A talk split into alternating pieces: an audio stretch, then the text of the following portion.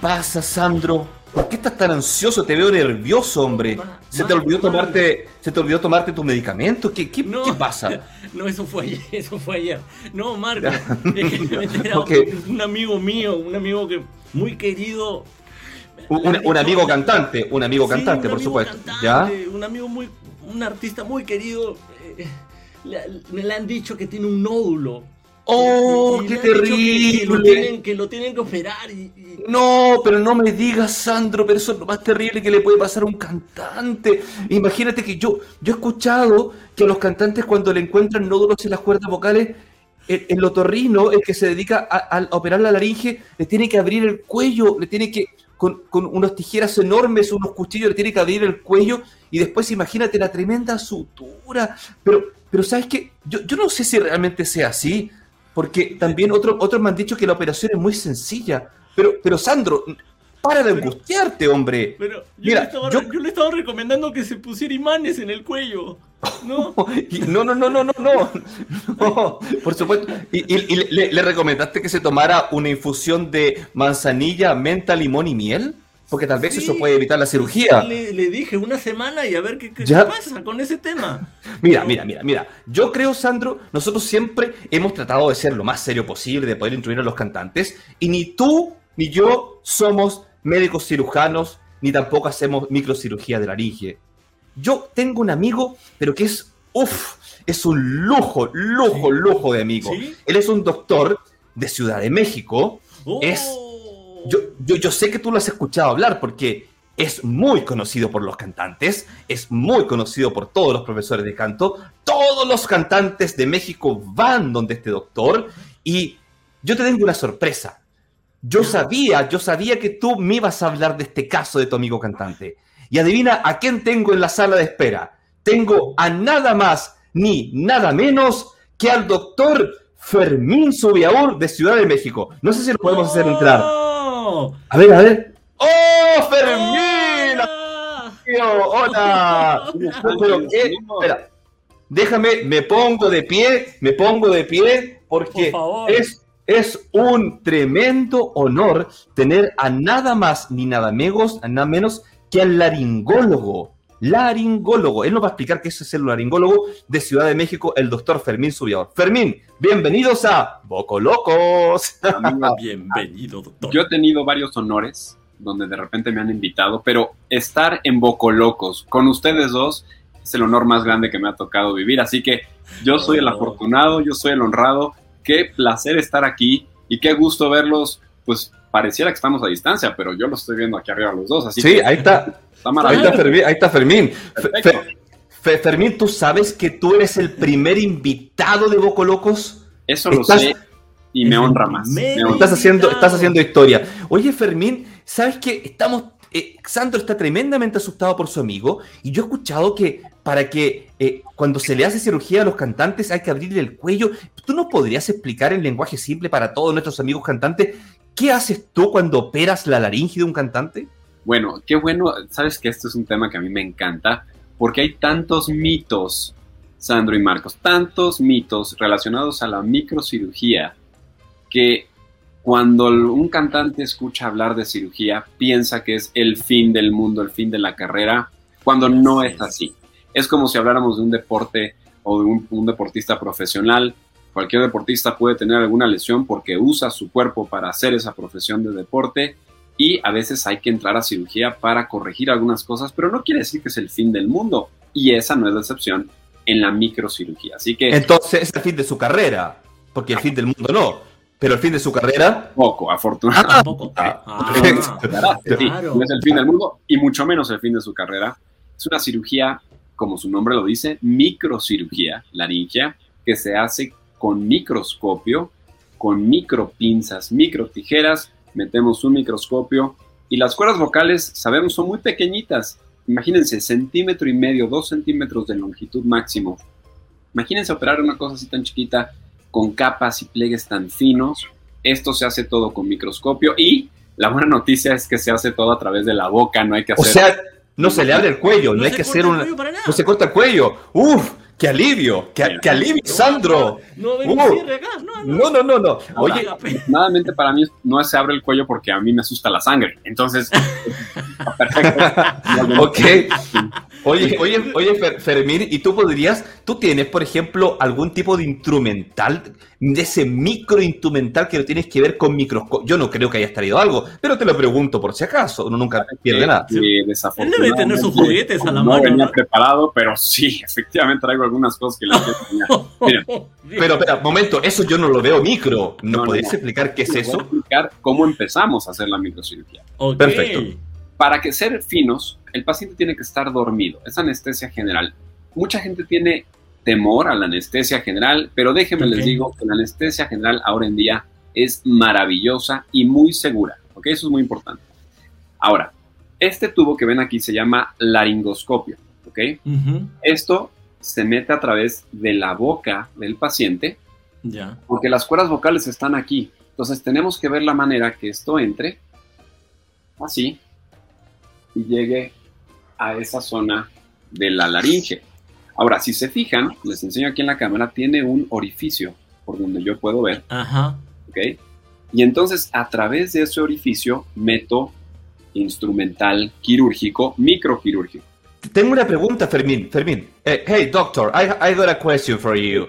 So, eh, no, no, no entiendo cómo puede entrar ese laringoscopio, que es un tubo para mirar las cuerdas vocales, si tú estás sentado. El paciente está sentado, acostado. ¿Nos puedes explicar cuál es la posición del, del, del paciente? Muy importante, el paciente está acostado boca arriba, Ah. posición en la que los ponemos, imagínense que yo estu- estuviera acostado, sería, voy a poner de lado. Así. Ok. Ah, posición en la que están estirando y están Así, el levantando cuello. además. Entonces así puede entrar el tubo, así puede entrar el tubo directamente. Claro. En México, bueno, yo le digo a esta posición, es posición de echándose un taquito, ¿no? Le hacemos así para. Sí, a, a mí me, a mí me dijeron que en México había que poner los dedos así para echarse un taquito. Sí, sí. Eh, el- eh, es como, me enseñaron, sí, es como echarse un taquito es como poner los dedos así. Muy bien, perdón, perdón, perdón la interrupción, Fermín, pero acá, acá somos locos con No, Sandro. no, pero es que, es que es importante también saber cómo No, echarse un y- taquito. y- y- y Sí, solamente claro. una- un- y solamente una pregunta, Fermín. Acá, en- si bien es cierto este instrumental que estás mostrándonos, el, el tipo de cirugía tiene, se pueden hacer por ese mismo eh, accesorio, tanto por láser como por incisión es- específicamente.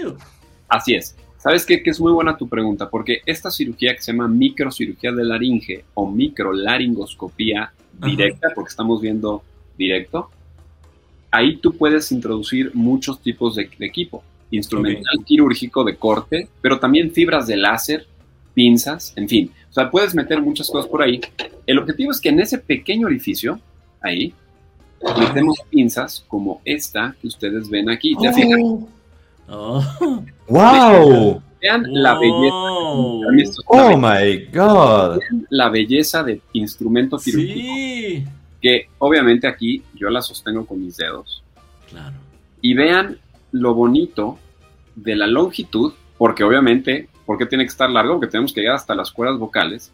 Y vean lo espectacular de la punta, ahí se ve. Ajá. ¡Oh, sí. my God! Vean cómo esta tijerita Ajá. ahora es cierta, ¿ok? Ahora, a través de este orificio, ya en la boca del paciente metemos la pinza y sale Y, y el nivel de pulso Wow. tiene que ser muy, muy, muy fuerte para, de parte Totalmente. de ustedes, ¿no? Déjenme lo pongo aquí para que lo puedan ver un poquito mejor. Ahí, ahí está, ya Ajá. vieron, ya salió. Y eso está llegando a las cuerdas vocales entonces, porque obviamente el extremo llega a las cuerdas vocales y tú con eso cortas la lesión o algo así, ¿cierto? Y digamos que usa para disección y hay mucho tipo de instrumental. Hay tijeras, pinzas, como les decía, láser también. Ahora, para poder esto moverlo de manera muy fina, claramente yo tengo que tratar en la medida de lo posible de tener el mejor pulso posible. Y lo único que muevo, yo tengo un soporte en mis codos, en mis brazos. y Ah, lo ok. y lo Ok, único para que- mantener. Estoy en una silla, exacto, que me Ajá. mantiene mis codos eh, sostenidos. Y lo único que yo hago es mover muñeca y Oh, dedo. dedo. ¡Oh, my God! como si estuviéramos. Oye, oye, oye, fe- fe-. Fermín, yo, yo, yo sé algo de física, de, de cirugía de laringe, no tengo idea, no soy eh, eh, un laringólogo, pero, pero cuando tú tienes un pequeño movimiento acá, cuando tienes algo tan grande, se amplifica ya. O sea, el control que tienes que tener es realmente fino porque tú acabas de señalar, acabas de señalar, eso, muy bien, acabas de señalar a nuestros amigos cantantes que las cuerdas vocales no son así, sino que miden alrededor de un centímetro y medio. Eh, entonces, ¿cómo, lo haces para poder operar y no sacar más de lo que tienes que sacar? ¿Tú nos podrías contar cómo, cuáles son las técnicas para poder operar? ¿Existen diferentes técnicas quirúrgicas? Sí, hay diferentes técnicas y claramente pues es como todo en la medicina, es, una cuestión de entrenamiento, es una cuestión de que alguien te enseña las técnicas y de práctica y hay una curva de aprendizaje, como todo en la vida. Entonces, esto es una cosa... Tiene que, que practicar con varias o sea, o sea, o, sea, o sea, digamos, o sea, digamos, estamos, claro, estamos deduciendo que, que, los primeros cantantes que operaste probablemente fueron... claro. Los primeros cantantes quedaron así. Y los segundos quedaron. ¡Oh, oh, oh, sí, los pacientes que ustedes vean disfónicos en México son mis primeros pacientes. Son primeros pacientes. afortunadamente, Sandro y Marco, eh, hay simuladores también, simuladores que. Ah, okay, okay, okay, y, obviamente, eh, esto es un proceso que tiene que tener todas las medidas de seguridad, etcétera, ¿no? Pero, pero bueno, esto se, se hace todo. Entonces, ¿qué, ¿qué hacemos para esa precisión? Uno, bueno, déjenme les enseño otra cosa.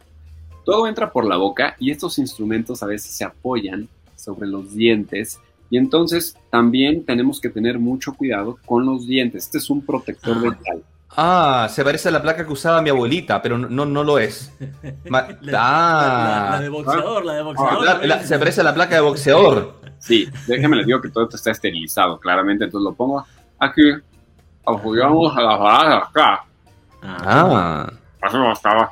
Y entonces ahí ya protegemos los dientes, ¿ok? Una vez Fermín, Fermín. ¿Es un proceso que demora mucho tiempo? ¿Es un proceso muy rápido que tenés que Buena pregunta, Sandro, te voy a platicar. Tradicionalmente, una microcirugía de cuerdas vocales, cuando yo era residente o me estaba entrenando en otorrino, que el otorrino ve toda la cirugía de otorrino completa, una cirugía, yo entraba y duraba 5 o 10 minutos. ¿Por qué? Porque era todo rápido, era arrancar, era cortar, y ahí es de donde salieron los mitos y la mala fama de una cirugía de cuerdas.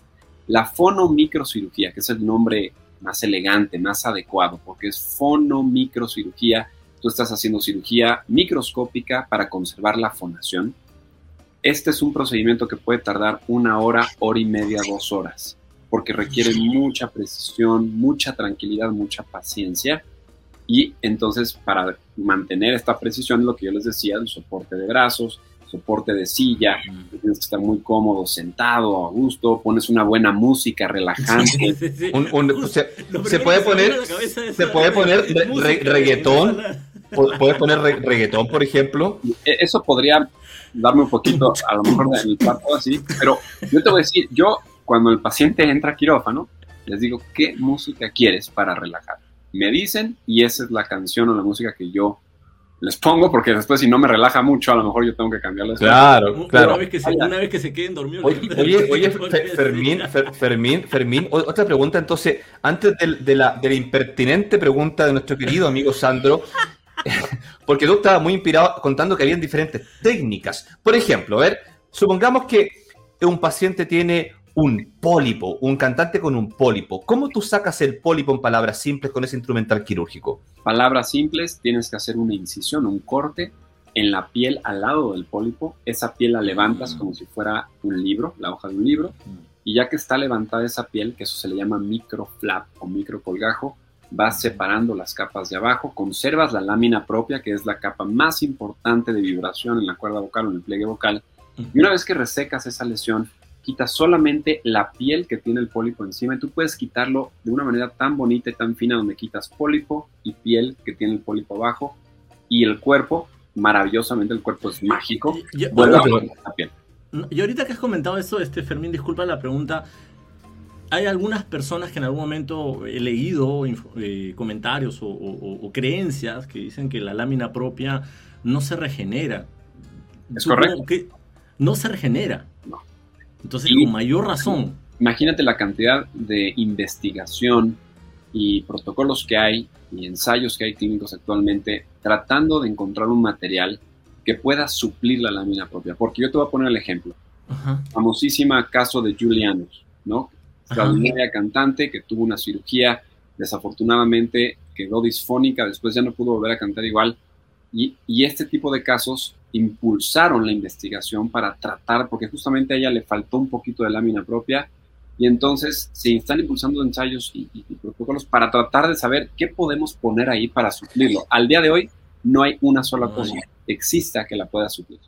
Oye, Fermín, Fermín, una, una, pregunta. Además de esas micro tijeras para poder cortar la piel, levantarla, hacer este micro colgajo y sacar el, el, ¿Tú tienes algún otro instrumental o solamente se utilizan micro tijeras? No, tengo un instrumental. A ver, muéstranos, muéstranos, porque está, los cantantes, tú, tú, sabes que este programa está dirigido a nuestros amigos cantantes sí, sí, y ellos les encantaría conocer ese micro instrument, instrumental Miren, quirúrgico. Esta, esto yo le digo, mi, esta es una chulada de instrumento. Fíjense. Un chulada, sí. Esto Órale. Tiene, aquí es donde yo le pongo una, una jeringa con cualquier Ya. sustancia líquida y la punta, vean qué bonito, es una micro aguja chiquitita. Uy, me, me duele al verla, me, me duele la garganta al verla. Esto es microscópico, chiquitito, y esto nos ayuda a meter líquido medicamento abajo de la capa delgada de la, del. Ah. Un instrumento maravilloso para meter o inyectar. ¿Y qué inyectas, Fermín? ¿Tú nos podrías contar qué inyectas? ¿Penicilina, vacunas? ¿Qué, qué inyectas en la cuerda? Inyectar desde un líquido con eh, medicamento para disminuir la vascularidad, para que no haya tanta sangre, y en el momento que tú haces cortes sea un campo más limpio, con menos sangre. Puedes inyectar medicamento antiinflamatorio. A veces inyectamos cosas como, por ejemplo, los famosos esteroides o cortisona, que Los, cor- los corticoides. es diferente al que Mm. todo mundo quiere inyectarse o quiere estar Así tomando. Son muy efectivos inyectados en la lesión o en una zona inflamada y no te da tanto efecto secundario en el cuerpo. O sea que inyectamos medicamento así y también eh, inyectamos a veces medicamento o, o que pueden ir dirigidos contra virus o bacterias, en fin, cosas que se pueden complementar con el uso del láser. O sea que realmente tienes a la mano un maravilloso instrumento que te permite inyectar todo tipo de cosas dependiendo del caso. Oye, Fermín, Fermín, di- disculpa, un- una pregunta. Ya, supongamos que ya los cantantes que nos están viendo ya no tienen miedo, porque, queridos cantantes, yo como le dije en un comienzo, lo vuelvo a decir, Fermín es uno de los laringólogos, o sea, un otorrino dedicado a la laringología. Es súper, súper especializado en cantantes más reconocidos de Latinoamérica. O sea, no hay laringólogo ni cantante de Latinoamérica que no conozca a Fermín. Por lo tanto, están en, su- en las mejores manos. Entonces, la siguiente pregunta. Listo, los cantantes ya no tienen miedo porque están en las mejores manos. Pero los cantantes se preguntan, ¿y cuánto tiempo tengo que dejar de cantar o hablar? Cu- ¿Cuánto es el cuál- ¿Qué, qué pasa, con el-? Claro. qué pasa después de la operación, Fermín? Buena pregunta. Eh, hay un reposo de voz que es muy importante y eso puede variar desde 3, 5 a 7 días, 10 días, dependiendo qué tanta piel quitemos en los pliegues. De reposo absoluto, quiere decir que no, ni siquiera, es no hablar Silencio, nada. to- silencio total. Silencio total. Y después hay un proceso de rehabilitación fundamental, especialmente en lesiones que salen por fonotrauma, por usar o forzar o usar de más o chocar excesivamente los pliegues vocales. Entonces, la rehabilitación es muy importante y es un complemento fundamental de una microcirugía. Y de ahí el proceso puede variar en cuanto a cuándo un cantante puede regresar a cantar. Esto puede ser un mes, puede ser mes y medio, pueden ser dos meses, dos meses y medio. Y hay cantantes que sienten que no están al 100 hasta después de este periodo. ¿Pero de qué Sí. depende? De la cantidad de piel que quitemos, de la cantidad de manipulación y de la lesión. No es lo mismo un quiste, un pólipo, un nódulo. Y por eso es que tú no puedes tener una receta de cocina, decirle a todo mundo, son nueve días de reposo de voz, te rehabilito y al mes y medio vas a cantar, porque el decirle a alguien así desde antes es no saber lo que vamos a hacer en un quirófano y entonces tiene que ser individu- individualizado. Oye, Fermín eh, y Sandro, no, adelante, Sandro, Sí, tú tenías una pregunta hace sí. media hora atrás y yo no te dejo hablar, perdona. No, pero, mentira. pero ya se acabó el tiempo, se acabó el tiempo. De no, adelante, adelante, vamos. Fermín, querido, una pregunta. Este, según tu criterio, si bien es cierto, este es un programa que dirigimos a cantantes y que siempre se habla de los riesgos que un cantante puede tener en, en cuanto a los nódulos, los pólipos, las hemorragias y todo lo demás. eh, ¿Tú qué consideras cuáles son los principales tipos de profesión que están ligadas a los fonotraumas, además del cantante? Además ¿Un maestro?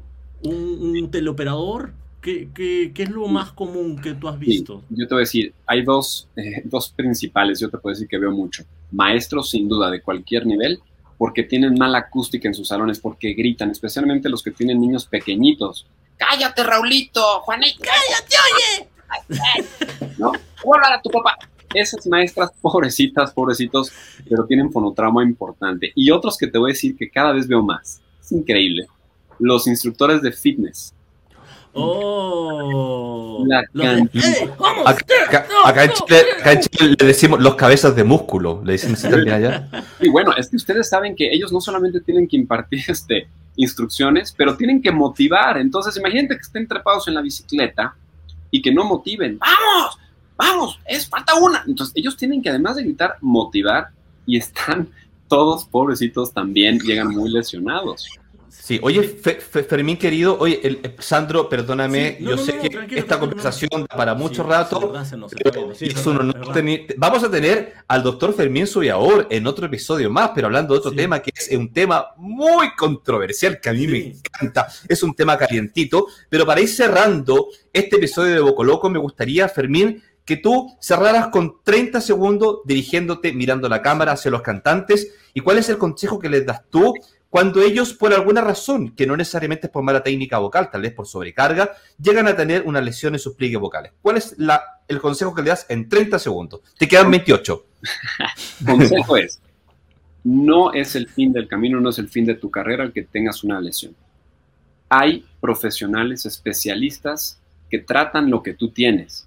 Hay especialistas para cada área, afortunadamente, y te va a ir muy bien. La microcirugía es una maravilla cuando está bien indicada, no le tengas miedo y cuando está bien indicada, hazla porque va a solucionar tu problema y te va a ir de maravilla. Así que no le tengas miedo, disfruta tu voz, úsala y no tengas miedo porque las lesiones son parte de lo que tú haces por simplemente dedicarte a cantar. Eso es algo que no tenemos que verlo como algo malo, es parte de lo que pasa en tu trabajo. Bien, querido Fermín, querido Sandro, nosotros, Fermín, tenemos una cortina musical para terminar cada episodio de Bocolocos y tenemos un eslogan, que es decir, mira, yo primero lo vamos a enseñar, es decir, porque juntos somos Bocolocos. ¿Estamos listos? ¿Nos quieres apoyar, Fermín? Bien, entonces, a la una, a las dos y a las tres, porque juntos somos Bocolocos.